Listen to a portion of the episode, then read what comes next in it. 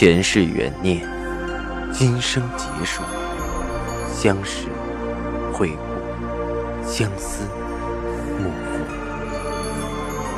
忘川河畔苦等，三生石前许愿，浮华落尽，只余情深入。欢迎收听由喜马拉雅出品的《情似故人来》，作者。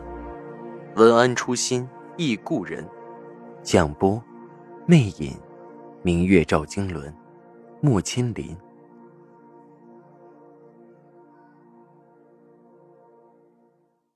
第一百一十六集，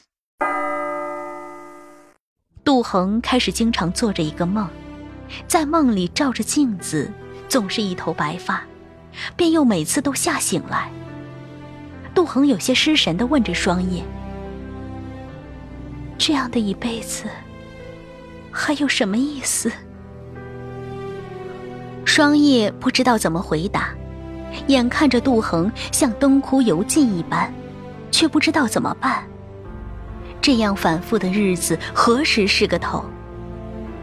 二月底的一天，东桑忽然跑进来说道：“少奶奶，外面有两个人找你，有一位姓钟的先生和一个小姐。”虽然少爷临走的时候吩咐过，不许少奶奶出去，也不许别人进来，但这座宅子已经太像一座坟墓，难得有人进来，东桑便自作主张的进来禀报。找我？杜恒呆住了，姓钟，难道是钟主编？杜恒有了些精神，忙吩咐双叶从柜子里找着衣服。双叶拿了件青色的棉布旗袍，杜恒赶紧换上，迎了出去。但是门口两个守门的下人却怎么也不肯放钟主编他们进来。看杜恒出来，只是把门打开，杜恒只能和钟主编站在门口说着话。钟主编递给杜恒一个信封，终于找到你了。好在当初报社的人员都有登记地址，你的地址。还是白纸登的，这是你最后一个月的工钱，还没有给你，加上一点补助，八块大洋。杜恒有些意外的接过来，他没想到钟主编亲自来送钱，啊，真是太麻烦您了。其实我都没打算再要了。钟主编笑着，你可以不要，我不能不给。上次你一走就再也没有回去，本来我想等你过去。但是等到现在也没见你，我要离开北平去上海了，总不能把这笔债带到上海去。去上海？为什么？报社不开了？杜恒惊讶的问。开不下去了，我并不知道报社里有革命党，牵扯进去后，报社被封了很久，春节后才又启动，但是人员和资金都受到损失，而且成了当局的眼中钉，时不时的审查。没法办了，我只好换个地方。钟主编耸耸肩：“天下之大，何处不能安身呢？何必非把自己局限在绝境啊？”杜恒心里深深的震了一下，忽的又想起什么似的，问着：“您知道白纸的消息吗？”我不太清楚。看杜恒面色憔悴，顿了顿，说着：“你要保重身体，我要走了。”还有两个作者的稿费也没有送去，我得把这些债还清。杜恒，你是个很有才气的女子，以后若是可能，希望能再和你共事。钟主编说完，淡淡笑笑，和身边那位小姐一起离开。杜恒手里捏着装着大洋的信封，心里的死水似乎被一时激起千层浪。钟主编的那句话几乎要振聋发聩。天下之大，何处不能安身？杜恒的心终于在这个初春的季节引了一丝活水，自己又何必尸位素餐，终老于庭？手里的八个大洋够一张去上海的车票吧？杜恒开始收拾自己的东西，双叶看出不对，追在杜恒身后问着：“少奶奶，您不是真的想离开吧？”杜恒转身看着双叶，凄然说道：“双叶，不走，我还有活路吗？”这可是，双叶说不上来。他不希望少奶奶走，可亲眼看着少奶奶受的那些罪，他又觉得不走真的没了希望。无奈之下，双叶只好去找东桑商量。东桑沉默了很久，说道：“随少奶奶吧，活着比啥都强。”四月的北平桃李正浓，深夜的赵家宅子，东桑带着一个女人往门外跑去，守门的问着什么事儿。东桑说着：“少奶奶身子不好了，我和双叶去请郎中。”守门的也见惯了半夜给杜恒请郎中的事儿，把两人放了出去。到了火车站，东桑递给身边的女人一个布袋：“少奶奶，上次和少爷要的银钱只剩这么多了，你拿着，一路保重。”杜恒点点头，道了声谢，看了眼远处的北平城，向车站里走去。杜恒上了车，火车在夜幕下向着上海的方向呼啸而去。杜恒扶了扶手上的镯子。从赵家出来，除了灵泉还给他的这只镯子，他什么也没带。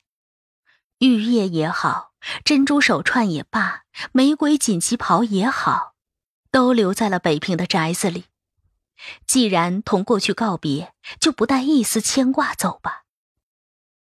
东桑怔怔的站了一会儿，缓缓往回走去。走到胡同口，忽然想起请郎中这茬，忙又等了半天。直到东方渐渐泛白的时候，才匆忙跑到胡同外的济善堂，请了个郎中过来。东桑知道，每天这个时候守门的最犯困，容易懈怠。果然，两个眯着眼睛的守门只摆摆手，就把东桑和郎中带一个小童一起放了进去。双叶躺在杜恒的床上，用帘子隔着。装模作样的被郎中诊治了一番，开了药。东桑又把郎中送出去。双叶把头蒙在杜恒被子里哭了出来。他舍不得杜恒，可一来杜恒是偷偷走，二来他和东桑都是赵家家生的仆，跑了和尚跑不了庙，走了还有爹娘在扬州赵家手里，所以只能忍痛和杜恒分开。但上千个日夜的相处，杜恒又从不摆少奶奶的谱，双叶已经早把杜恒当成自己的亲人，乍的分开，心里像被割了似的疼痛。东桑偷偷进来，在外间重重咳了一声，双叶抹了抹眼泪，从床上跳下来，跑到外间，急忙问道：“少奶奶走了，可还妥当？”东桑低声说着：“妥当，我亲眼看着进了车站，再往里也送不了了。”双叶垂下了头，哭得哽咽。一个娇滴滴的小姐，就这么走了，也不知道去了上海能是个什么样子。东桑叹了口气：“还是想想咱们怎么和少爷交代吧，搞不好少爷大怒，有的受。”双叶白了他一眼，道：“你怕了？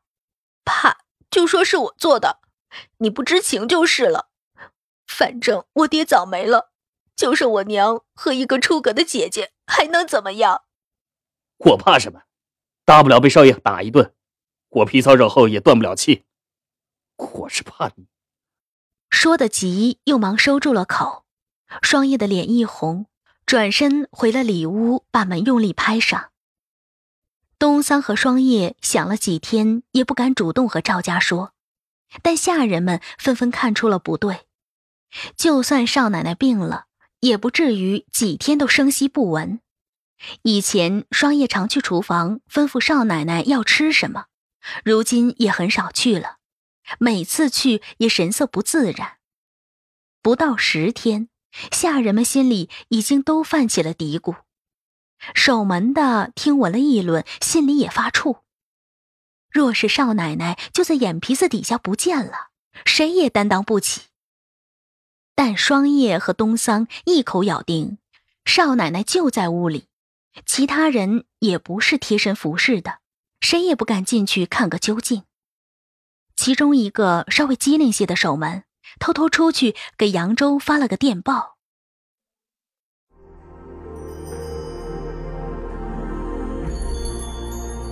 您正在收听的是喜马拉雅出品的长篇穿越小说《情似故人来》。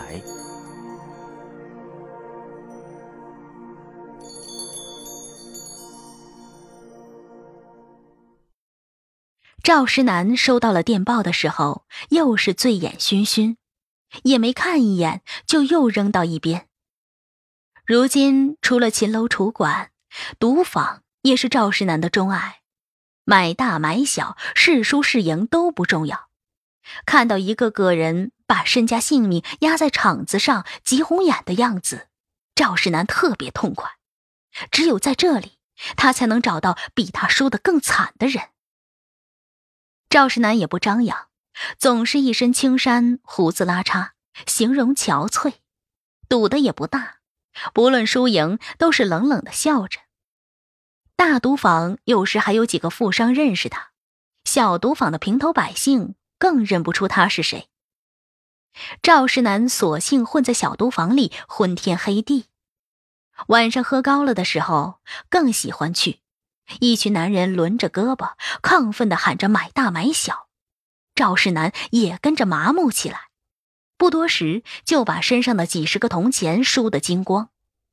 那晚气氛格外高涨。一个穿蓝衣服的逢赌必赢，不一会儿桌上就码了一堆的铜板。几个年轻的后生不信邪，专和他反着买，却每次都输。赵石南旁边一个穿黑衣服的男人也在和那人扛着，却也把钱输光了，一把抓住赵石南：“兄弟，借几个赌一把。”赵石南无所谓的摸了摸身上，除了袖子里的那只镯子，也没一个钱。那人输得两眼发红，看到赵世南手里拿着的镯子，一把抢了过去，拍在桌上：“兄弟，先押上这个赌一把，就借去，一会儿就还你。这把一定赢。”赵世南一把把镯子夺了回去，眼里是刀锋一样的神色：“你敢拿这个，我要你的命！”声音阴冷的让人不寒而栗。那人的气焰低下去，嘟囔着。不借就不借，凶什么？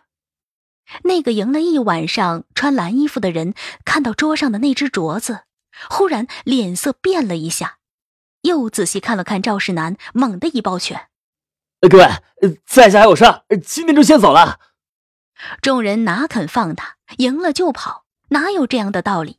纷纷围着不让他走。那人一咬牙，一跺脚，赢的钱也不要，转身就往门口跑去。剩下的人也不管三七二十一，继续开始下注，但也不乏议论。有人说着：“丁皮最近发了，哎，这得有一百个钱吧？都不要着跑了。那小子估计找着财神爷了。每次说没钱，过几天又有了。问他哪来的，说有个女菩萨给他的。女菩萨，做春梦去吧。我活了五十多岁，还没见过女菩萨长什么样。嘿，谁知道他偷的抢的呀？”那小子以前在杂耍班子偷鸡摸狗的，学会耍老千了。要不怎么就他能赢钱呢？啊！众人起哄起来。赵世南听得无趣，正要出去，一个瘦猴似的人说着：“想女人想疯了吧？女菩萨！哎，上回喝醉了还跟我吹牛，说他去过北平，摸过赵家少奶奶脸。啊呸！赵家是什么人呢？他能摸过？等他醒来再问，又不承认了。”赵世南听到这一句话，脑子一片空白，疯了一样向外追去，跑出赌坊。那丁皮本就是个擅长爬上窜下的，这会儿功夫早就跑得踪影不见。赵世南的拳头握起，连夜到了镇江。扬州警察署的人和赵世南不是一路，而原来淮阳镇守的马户军使，在北伐结束后。收编为国民政府某师麾下，如今仍镇守在淮阳一带，是省主席的人马，也和赵世南素来交好。由于是私人原因调军，打了一个电话后，扬州当地的驻军派了十几个精锐便装，在全城进行了搜索，只用了一天一夜，便在城东的一个小酒馆抓到了正喝得烂醉的丁皮。丁皮是个软骨头，还没用上硬家伙，早已吓得屁滚尿流，全都交代了。赵石南听完，只觉得从头到脚都像浇了一大盆冷水。原来赵灵泉是为了救杜恒。不会的，不会这么巧。赵石南不想去想，跌跌撞撞的回到了家。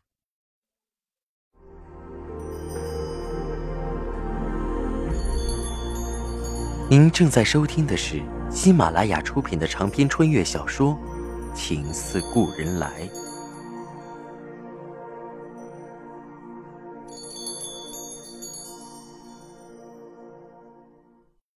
又是一夜未眠，锦葵一大早起来，如今他已不知道每日这么辛劳还有什么必要。赵石南从不肯看他一眼，二太太做的有名无实，难道自己辛辛苦苦只为了每天陪个老太婆？他不甘心，却也无法。杜恒走了，有福灵，那好啊，斗完杜恒就斗福灵吧。总有斗倒的那一天。锦葵换了件湖蓝色的衣裙，把头发挽了起来，一回身怔了一下。赵石南一身青衫，正立在他的门口。听众朋友，您刚刚收听到的是喜马拉雅出品的长篇穿越小说《情似故人来》，作者文安初心忆故人，播讲。魅影，明月照经纶，莫千林。更多精彩有声书，尽在喜马拉雅。